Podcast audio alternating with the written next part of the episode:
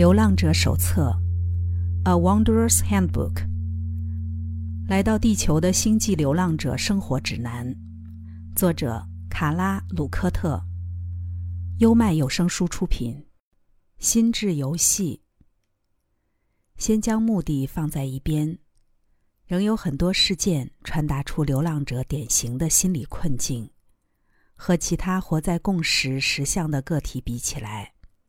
我们对周遭事物总是不一样的反应。大多数时候，我的头脑偏好反向思考，而且我也倾向选难一点的路走。我读了很多与玛雅人及美洲原住民有关的书，还有伊丽莎白和玛丽关于天使的著作。我把所有对这些奇特事物的兴趣隐藏在保守的表象生活背后。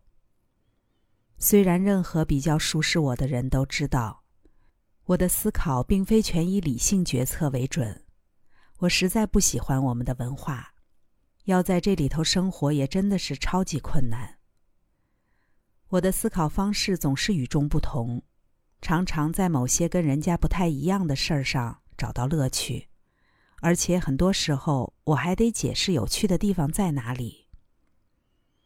置身于周遭的人群和我的家人之中，我总感觉自己跟他们不同，不是比谁优越，就只是不同。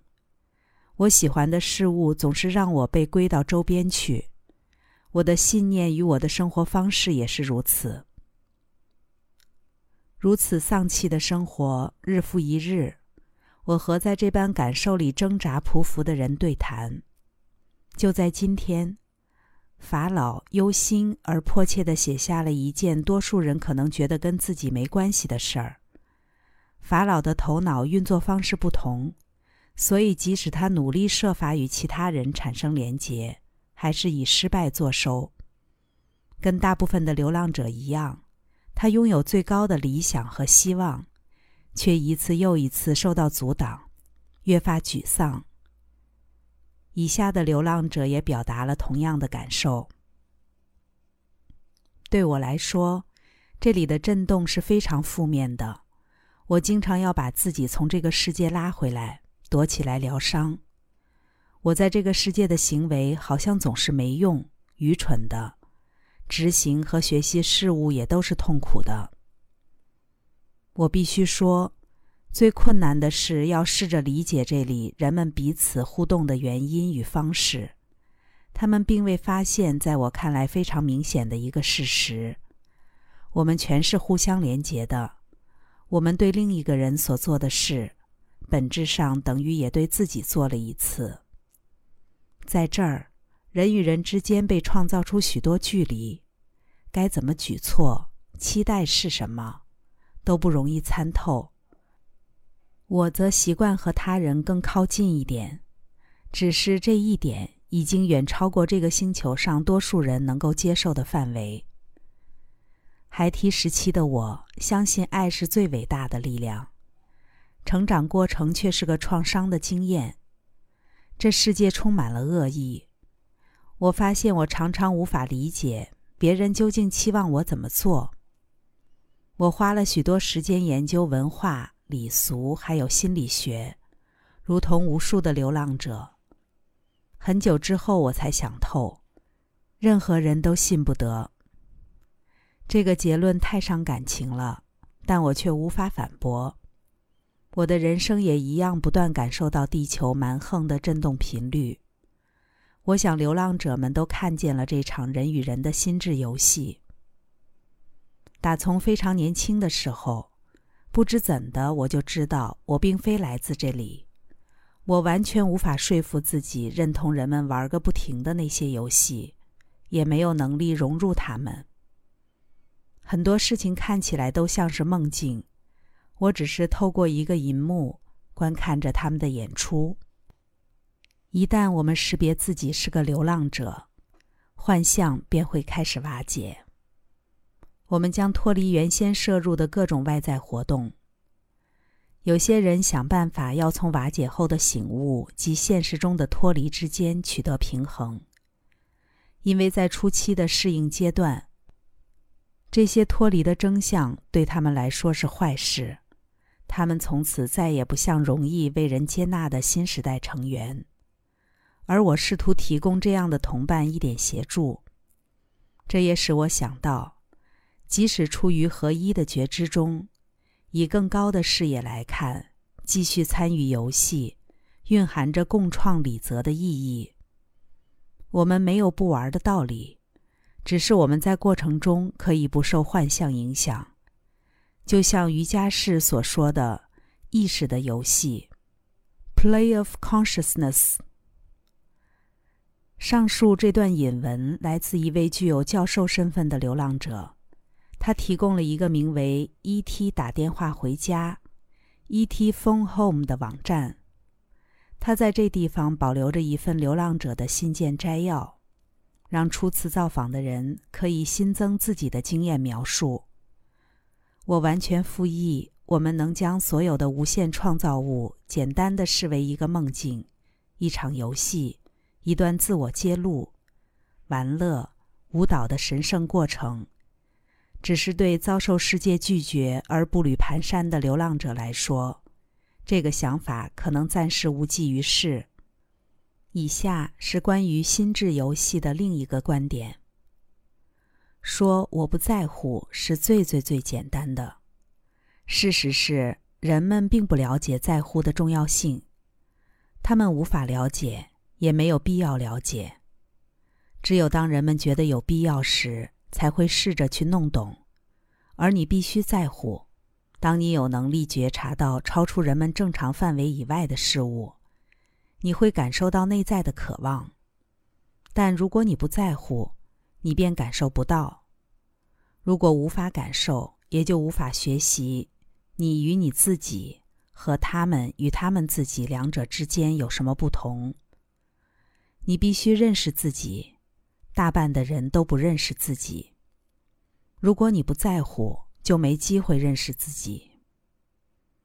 流浪者们，就撤下防卫去投入吧，即使知道会被轻视、会被误解，也尽可能坦诚心意。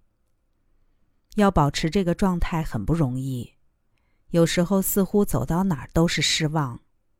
但就像我对法老说的。最好的方式是带着开放的心，专注当下，在每一个此时此刻找寻爱，跟随爱。这可能意味着我们在没有获得邀请之前，先不急着分享个人的真理，如同许多流浪者的现状。若我们的信念跟当前的共识实相不在同一个轨道上，主动提出真理很容易遭到漠视。甚至是公然的敌意，但这同时也表示，我们可以将焦点放在如何让他人觉得自在与自信，允许他人连接我们，而非我们的信念。未获邀请就不分享，并不是相怨或说谎。与其在无人需要时端出自我的真理，我们更要成为播下思想种子的园丁，走出沮丧。继续前行。听起来我们是孤独的，境遇是无望的，但事实上，同行的人数超乎想象的庞大。随着时光推移，命运开展，彼此将会相遇。现在，先读一读这段话，为自己打气。我真切的认为，我走在正确的道路上。虽然我疲惫不堪、苦痛不断，虽然我粗嚷着际遇、咒骂着命运，我仍坚持不移，持守爱的频率。当我真的很失望，当一切真的让人喘不过气，我对自己说：“普派克，你看，你已经走了这么远来到这里，你创造这个人生的目的就是你自己。”有个感受在我的心中滋长，我朝着内在本质的方向前进，与许多想在这世界做出重要改变的人一起。我们所做的一切皆与彼此的爱有关。我们将共造属于新的家庭，这是非常坚定的方向，也让我感到十分欣慰。我发现，用这样的方式来看待我们与世俗标准不同之处是很棒的。我们是从事内在工作的人，不容易被外求的世界理解。但我们在这儿，我们能够提供协助，我们有美好的同伴，一路上都有。流浪者的心理状态还包含了对正义的渴望。对于人类及社会所存在的残暴与不公，这群觉醒的灵魂往往恨之入骨。Cole 表示，第三密度并不是智慧的密度，相信第三密度存在智慧是人们的余念，因此人们会看到理想中的正义、道德与哲学，却忽略了这些理想样貌也是一种幻象。忽略了幻象的本质与目的，也忽略了那些身处第三密度幻想中已启动自我意识的个体。几乎所有的实相都不具有值得参考的正义，因为每个个体在出生之前，都为自己所创造的计划刻意加入了困难、不公、痛苦的情境，且灵性抱负越大的个体。所显化的人生课题就越艰辛。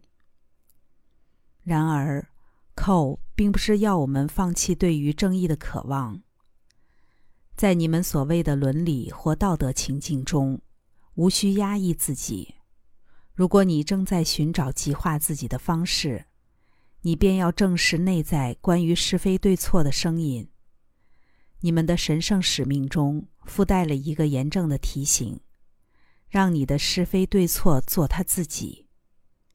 这不是因为主观的能力限制造成了放任，反而是承担了抽象原理所赋予的考验。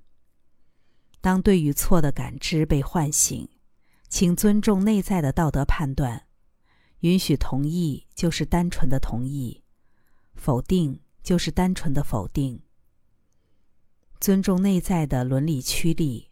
它是灵性世界所有原理的基础。借由信任内在道德与正义判断的经验积累，这些原理将变得更加简脆。几位流浪者分享了与正义有关的负面经验。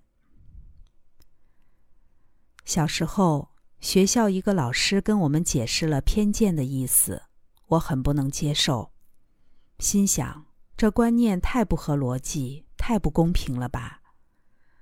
我甚至开始在脑海里写一本书，大意是：不管我们的皮肤是黑色、白色、红色、金色还是绿色，我们都有血有肉，有情绪，有感觉，我们的心也都一样会受伤。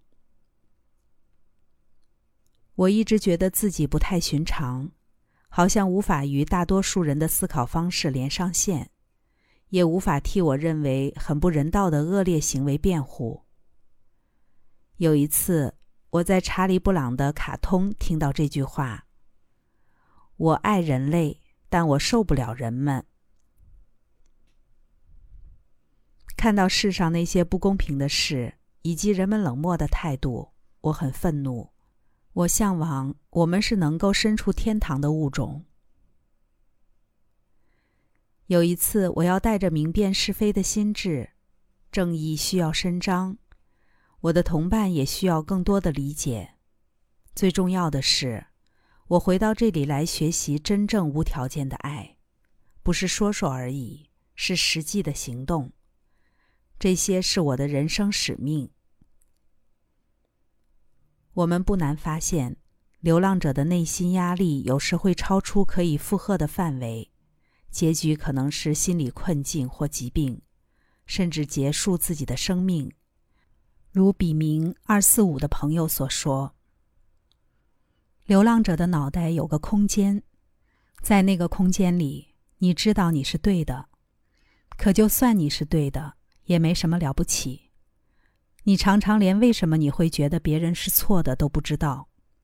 其他人说了什么都无所谓，也没人需要听你的意见。”事情就是这样，要是你对那个空间有了质疑，低欲和骚动也将随之而起。